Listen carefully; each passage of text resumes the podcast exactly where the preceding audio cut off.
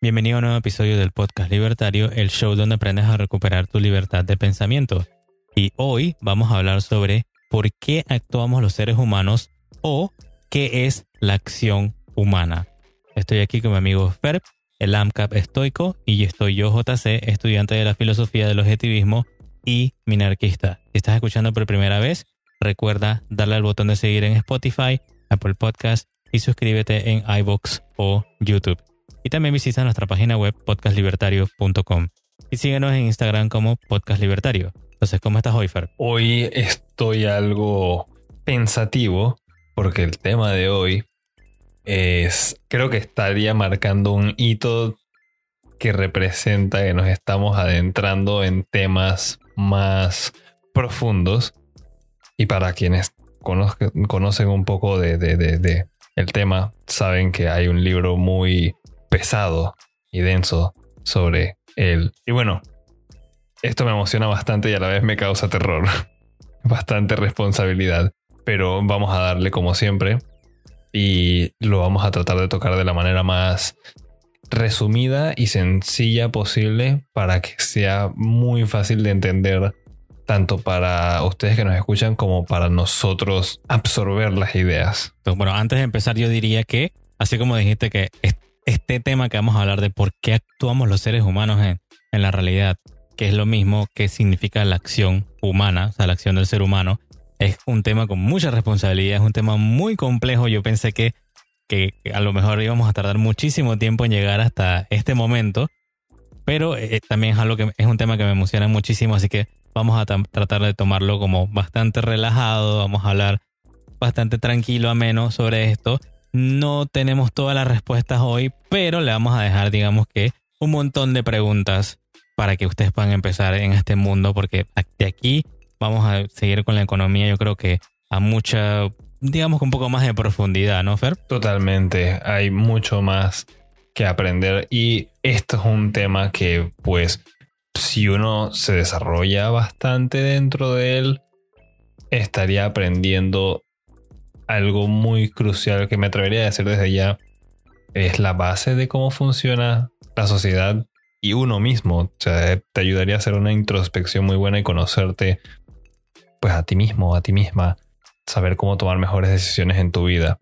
Pues definitivamente es un tema muy interesante, muy bueno y más importante, muy práctico para la vida en la realidad. Perfecto, bueno, entonces el primer punto que vamos a tocar hoy es ¿qué es esto de la acción humana? ¿Por qué actuamos los seres humanos? Entonces, ¿con qué quieres comenzar, Fer? Ok, de salida yo lo interpreté y lo describiría igual que lo hizo Von Mises en su libro, porque creo que es la mejor forma, la verdad, y lo resume muy bien.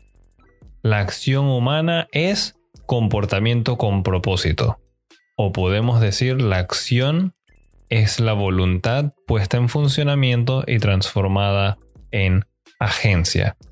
De una manera más sencilla, esto quiere decir que las ganas que tenemos de satisfacer los deseos del individuo, no, de salida, esto no es la acción, pero esas ganas de satisfacer nuestros deseos, cuando nosotros pensamos, quiero algo, quiero comer, quiero hacer ejercicio, quiero divertirme, quiero viajar, tener el deseo y tener las ganas de hacerlo una realidad se utilizan como una especie de energía para trabajar hacia cumplir esas metas. Y cuando hablamos de acción humana es entonces cómo pasamos de ideas a interactuar con la realidad, o sea, tomar acción.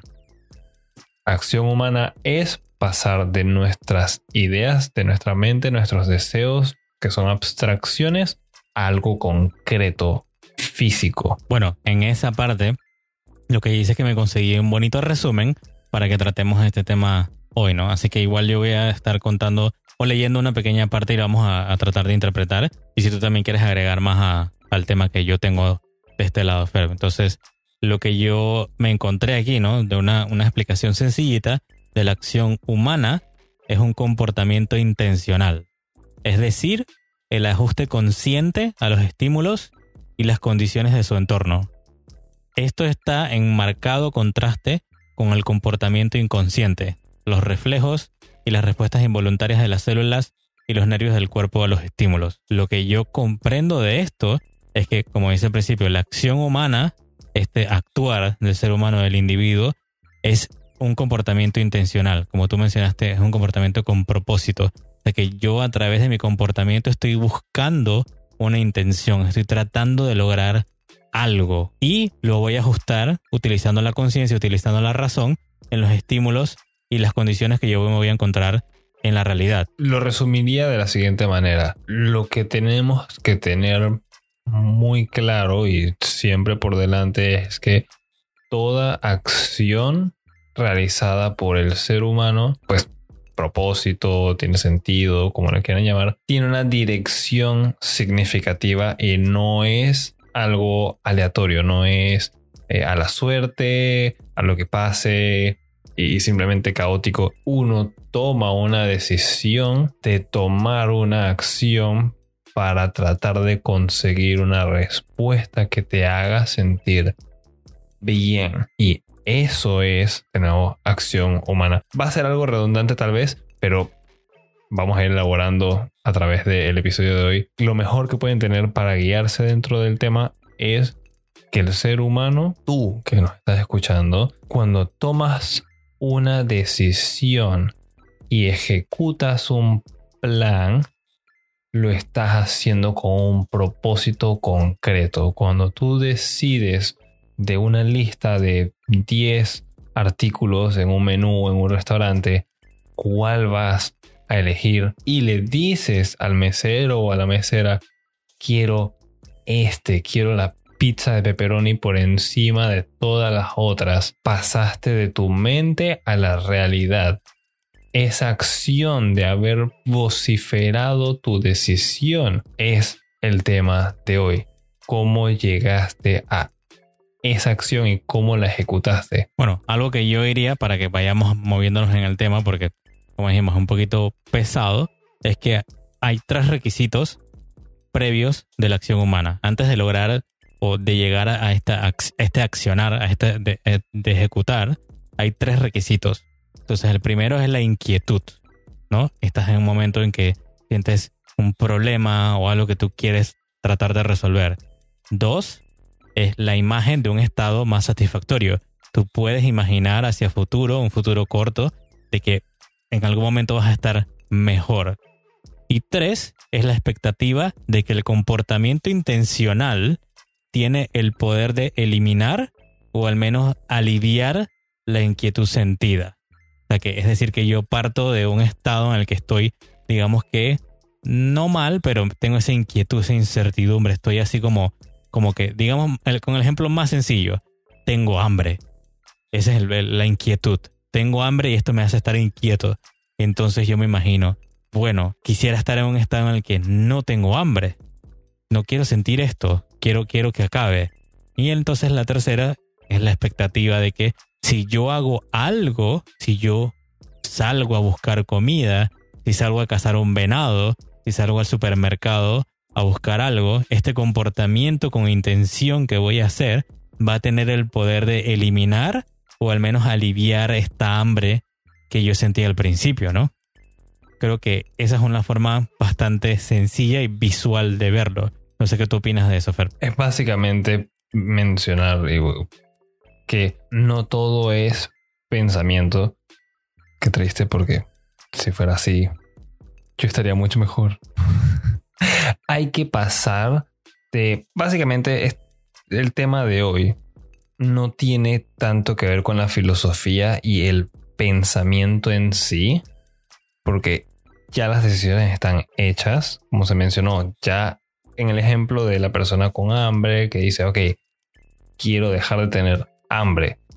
Ya pasó todo el proceso de pensamiento, de tratar de encontrar posibles respuestas, las ideas. Lo que estamos viendo ahora es pasar de esas ideas, de esa filosofía, de esa abstracción al mundo material. Y se hace por medio de tomar acción, moverse, hablar, hacer algo para cumplir, para pasar esas ideas a la realidad, la materialización. Y no quisiera hablar con términos de ese estilo porque tal vez pueden ser un poquito complicados, pero es eso. Imagínense cómo, un artista pasa de una idea en su cabeza de cómo se vería eh, un personaje a cuando lo dibuja con lápiz en un papel y lo vuelve algo real. Ese movimiento de la mano, esa acción que está realizando de pasar algo de la mente a la realidad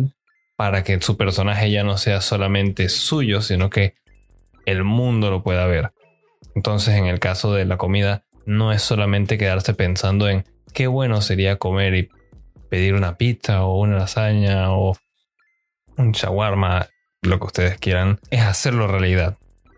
Es ya pensé, ya sé lo que quiero, ahora vamos a conseguirlo para eventualmente conseguir esa satisfacción de haber comido. Y yo diría que volviendo a los, tres requisitos previos de la acción humana, como vimos, uno, inquietud, dos, la imagen de un estado más satisfactorio y tres, la expectativa de que el comportamiento intencional tiene el poder de eliminar la inquietud sentida, vamos a ponerlo, yo lo pondría como el ejemplo más sencillo.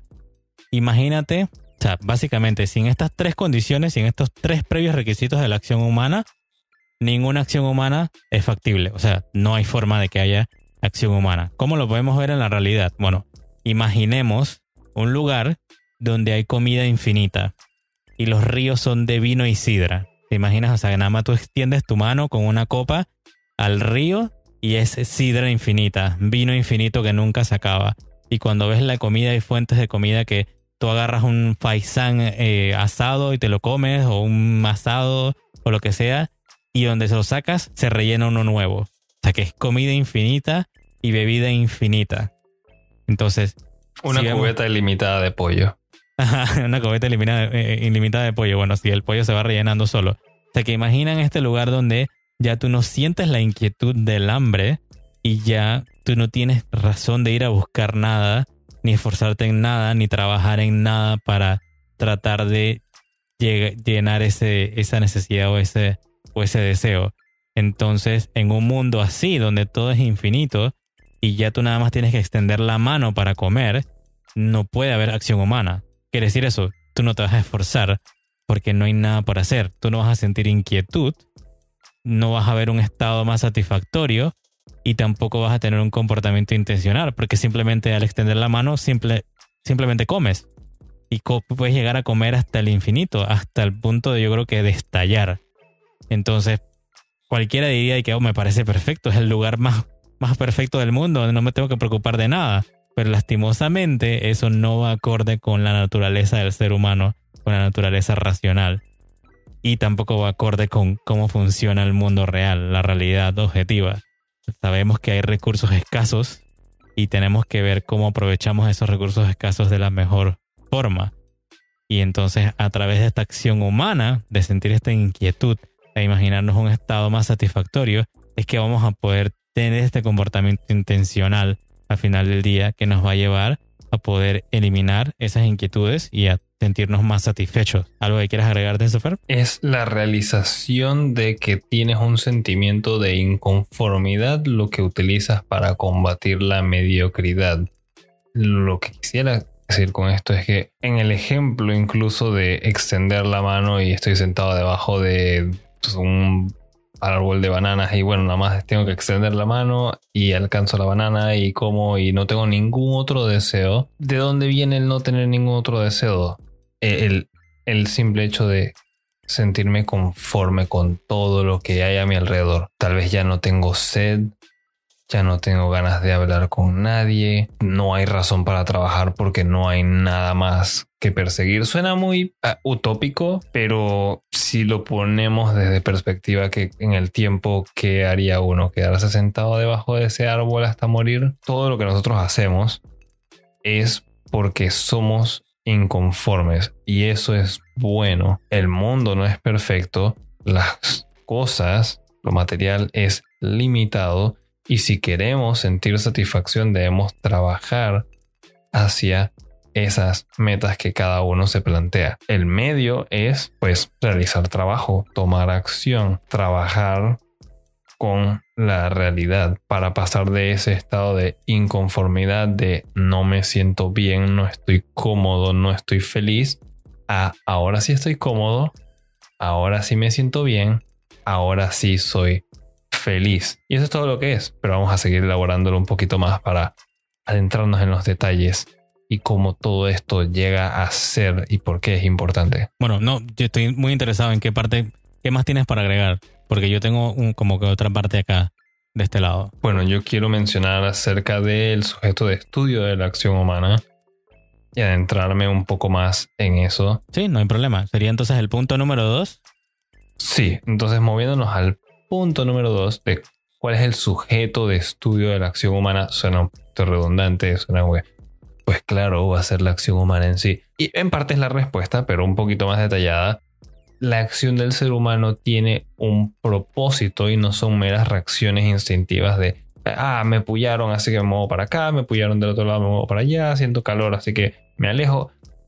No, somos un robotcito que funciona con, un par de algoritmos y, se acabó. No, los animales tal vez podríamos decir funcionan más con instinto y nosotros, aún siendo parte de la naturaleza, al igual que pues otros seres vivos, no tenemos colmillos, no tenemos escamas.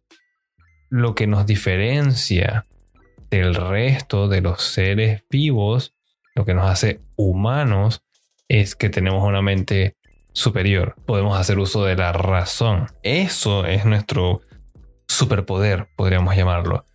Es lo que nos permite actuar de manera diferente de los otros seres vivos y nuestros avances tecnológicos son ejemplo de ello. Son la materialización de ideas realizadas para satisfacer necesidades y cada máquina, cada avance tecnológico, desde algo tan simple como hacer un palo para caminar hasta el teléfono inteligente en tu bolsillo, tienen propósitos muy específicos dados por nosotros y tienen direcciones específicas también que siempre va a ser hacia el cumplir objetivos y obtener satisfacción. El palo para caminar me ayuda a apoyarme para yo poder ir del lugar A, mi casa, al lugar B, una tiendita y comprarme un helado, hasta algo más complicado como un teléfono celular para poder comunicarme con otra persona porque me siento feliz cuando le puedo hablar a esa, otra persona o enviar fotos porque me hace feliz compartir fotos de, ah, amigo, amiga, mira, estoy en la playa o estoy viajando a otro lugar, estoy comiendo esta comida muy rica. Partiendo entonces de esa idea, es que también algo muy importante es que la expectativa, como mencionaba JC, de realizar una acción llevará a la obtención de felicidad. Nos vamos a sentir satisfechos que ya no hay una necesidad, al menos temporalmente, cuando nosotros realizamos una tarea. Tengo hambre, tengo un plato de comida enfrente, tengo que nada más moverme para hacer que esa comida pase del el plato a mi boca y digerirlo. Y pues cuando me lleno la panza, perfecto, ya no tengo hambre, estoy satisfecho, soy feliz porque barriga llena, corazón contento. Todo eso, todo en el mundo, me atrevería a decir, es acción humana. Todo lo que nosotros hemos hecho, todo lo de formar sociedades, todas las cosas que el ser humano hace, absolutamente todo, tiene un propósito y fue obra de pensamiento racional. Todas las cosas que uno ve tienen una tarea muy específica que cumplir que nos ayuda a sentirnos mejor y más cómodos. Entonces, simple y sencillamente, la acción humana se refiere a todas esas decisiones realizadas y materializadas en alterar nuestro entorno hacia una condición mejor que la anterior. Y lo vemos como en la historia de la humanidad hemos pasado de extrema miseria y pobreza a relativa mejoría y comodidad y hoy día prácticamente la capacidad de ser sedentarios gran parte del tiempo y ser algo vagos. Y de nuevo, no podemos todavía evitar el trabajo porque de nuevo siempre va a existir, es parte de la realidad, tenemos que lidiar con eso. Y si queremos reducirlo y dedicarnos a otras cosas más satisfactorias y divertidas, pues hay que seguir tomando acción y trabajando para desarrollar tecnologías y bueno, es, es, todo un tema por ese lado, pero lo importante siempre es que todas las cosas que tú haces, las cosas que hacen las personas a tu alrededor, las cosas que han hecho las personas del pasado, en el presente y lo que van a hacer en el futuro es con un propósito racional. Tiene objetivos, no es una locura, no es un desorden. Y parte también mm, me gustaría conectarlo con Rand cuando ella menciona que el ser humano puede trabajar hacia su propia destrucción y pues eso es muy cierto. Hay muchas formas de hacer eso tristemente. Pero sobre esto entonces elabora la acción humana diciendo que nosotros tenemos la capacidad de trabajar hacia la mejoría. Entonces va muy de la mano la idea de que tenemos esa libertad, ese uso de la razón, ese objetivismo y que lo podemos utilizar para hacer el bien y satisfacer nuestros deseos. Pasar de la mente a la realidad. Oh, perfecto. Creo que es bastante información en ese punto. Bueno, lo que yo tengo más que todo es como una acotación, que es lo que iba a agregar yo, ¿no? De que la acción humana es necesariamente siempre racional. Es decir, que siempre se va a utilizar la razón para poder ejecutar esta acción humana en la realidad, ¿no? Y que lo opuesto a la acción no es un comportamiento irracional, como algunos quieran decir, sino que es una respuesta reactiva que no puede ser controlada por la voluntad de la persona interesada. Creo que esto mm, yo podría poner de ejemplo a individuos con los que me he, topado en el mundo que me han dicho de que no, lo que pasa es que cualquier persona, todo lo que hace cuando compra algo, cuando hace algo, es irracional. Y yo le digo, le dije una vez a uno de estos individuos de que bueno, pero imagínate una madre que está buscando la mejor escuela para su hijo. Ella va a buscar el mejor colegio que dé la mejor educación al mejor precio. Así que probablemente ella le pregunte a otras madres, hey, ¿has escuchado de alguna escuela que sea buena? Y haga su propia investigación. Vea de repente en internet si han salido, no sé, personajes históricos de esa escuela, si tiene muchos años, o si hay personajes de la, de la actualidad, gente importante que haya salido de ese colegio graduada, como para tratar de encontrar una prueba social, digamos, de que si el colegio es algo bueno de calidad. Que esa persona está utilizando la razón, es un comportamiento racional y está haciendo esa acción humana de investigar porque ella quiere darle la mejor educación a su hijo. Entonces le hacía la pregunta a este individuo, ¿tú consideras que eso, todo, todo lo que hizo esta madre es un comportamiento racional? Y me dijo, sí. Yo creo que al final del día parecía que más irracional era él, pero bueno, no es el caso. No es un comportamiento irracional. La acción humana, como dije al principio, es necesariamente siempre racional. Siempre vamos a estar tratando de utilizar, siempre vamos a usar la razón para poder navegar en la realidad y poder cambiar de este estado de inquietud, como en el ejemplo, el de la madre que decía, bueno, necesito que mi hijo tenga una buena educación, ahorita mismo no se está educando. Hacerme la imagen de que puedo tener un estado más satisfactorio, como la madre, es decir, necesito encontrar este lugar y cuando lo encuentre mi hijo va a estar mejor educado, para recibir una mejor educación. Y entonces tener ese comportamiento intencional ir a buscar el mejor colegio, investigar, hacer tu propia investigación y poder entonces matricularlo en este colegio, ¿no? ¿Qué te opinas de eso, Fer? Me gustaría agregarle a ello que el hecho de tomar decisiones, o bueno, en este caso, hacer uso de la razón antecediendo a la acción humana, no significa que uno va a tomar la opción correcta o no. Significa simplemente que uno está pensando y tratando de determinar qué sería lo mejor. Hay muchas veces que las cosas pueden ser inciertas y uno puede cometer errores, pero lo que estamos mencionando hoy día no es... No estamos hablando de ética, no estamos hablando de, ah, siempre vas a tomar la decisión correcta porque los humanos siempre están bien.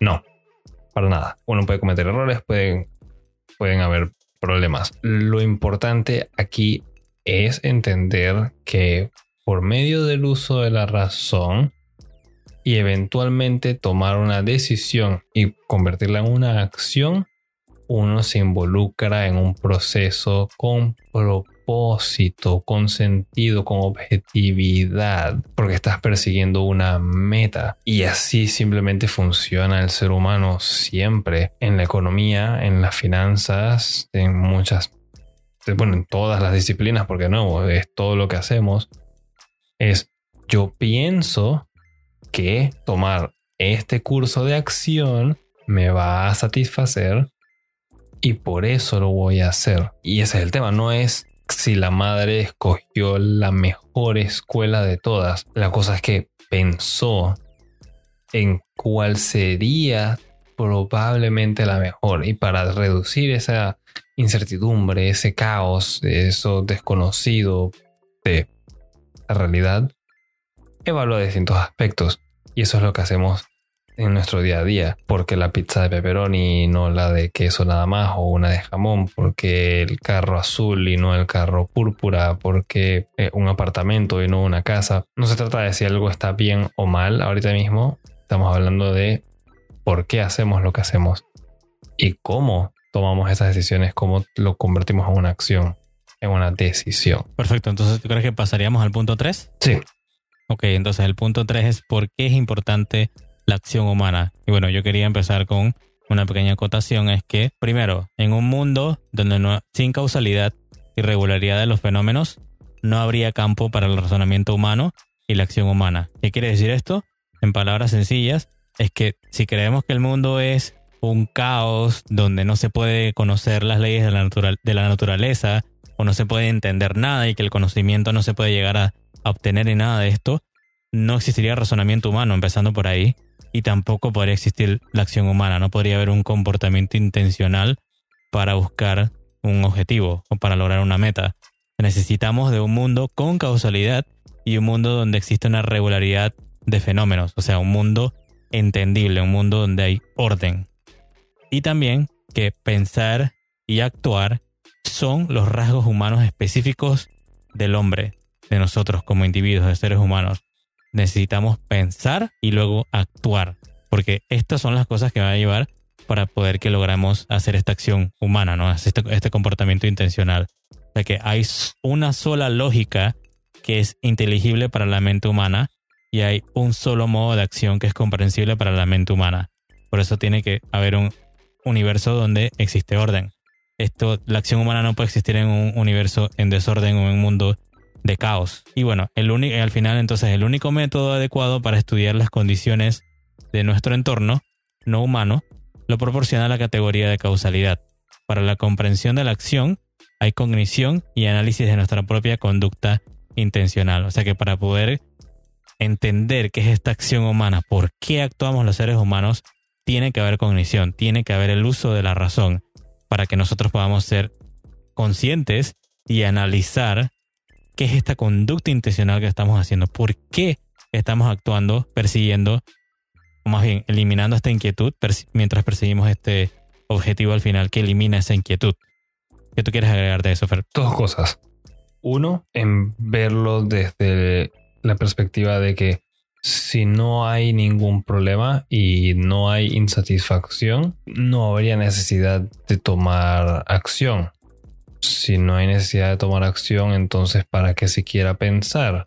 ¿Para qué usar la razón? Y pues ya a ese punto, como mencioné anteriormente, la razón, el pensamiento, es lo que nos distingue y nos hace diferentes del resto de los seres vivos, pues tal vez sería ya dejar de ser humano y pasar a ser tal vez otro, otro tipo de ser vivo, otro tipo de criatura. Y lo mejor que podría resumir todo este tema, mm, tal vez no sería yo, sino el mejor autor de esto, Ludwig von Mises, y tengo este pequeño párrafo que extraje de la acción humana y él menciona lo siguiente.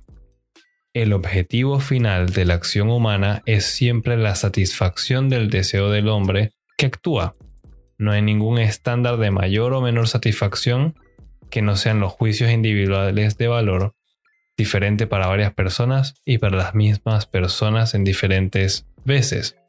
Lo que hace que un hombre se sienta incómodo y menos incómodo lo establece él, desde el estándar de su propia voluntad y juicio, de su personal y valoración subjetiva. Nadie está en condiciones de decretar lo que debería ser un prójimo más feliz. ¿Qué quiere decir entonces todo esto? Que nosotros somos los que les vamos a dar propósito y sentido a nuestras vidas y a las decisiones y a las acciones que hagamos con ellas.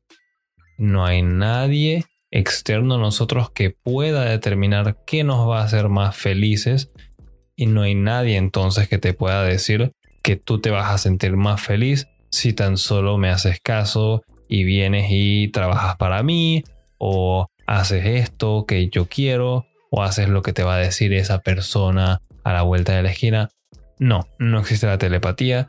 Aquí la mejor persona capacitada para ayudarte a conseguir esa situación en la que te sientes feliz, en la que estás lleno de gratificación y todo está bien, eres tú, nadie más. Ya hablamos anteriormente de filosofía, entonces piensas, utilizas la razón, con la acción humana la transformas a algo de la realidad y lo que viene más adelante entonces es felicidad. Y creo que no hay nada más bonito y nada más moral que eso, no hay nada mejor. Perfecto, entonces creo que sería todo entonces. Sí, eso sería todo por. Bueno, entonces para terminar, hoy hemos aprendido qué es esto de la acción humana, por qué actuamos los seres humanos, de dónde nace esta, digamos que esta, este, este comportamiento intencional, ¿no? Entonces, como les dije, tenemos, es un tema bastante pesado. Esta es la base. Mm, posiblemente en el futuro vamos a tratar muchos más temas dentro de la acción humana. Así que esta es la base por donde vamos a comenzar y esperemos que esto los inspire a que vayan a aprender mucho más de este autor de Bomises o de los libros relacionados con, la, con su acción humana, ¿no? Entonces, gracias por estar con nosotros. Y si es tu primera vez aquí, dale al botón de seguir en Spotify, Apple Podcast o YouTube y síguenos en Instagram como Podcast Libertario. Además, puedes entrar a nuestra página de internet podcastlibertario.com para enviar tus preguntas y ponerte en contacto con nosotros. En el próximo episodio tendremos un nuevo Destazando Libros sobre la ley y los gemelos Toro del autor Connor Boyack. Y por último, comparte este episodio con tus amigos y familiares y recuerda, tenemos una cultura por salvar. También recuerda que la libertad de actuar acorde a tus deseos es racional, pero que el gobierno te impida tomar acción hacia la felicidad no tiene sentido. Nos escuchamos en la próxima.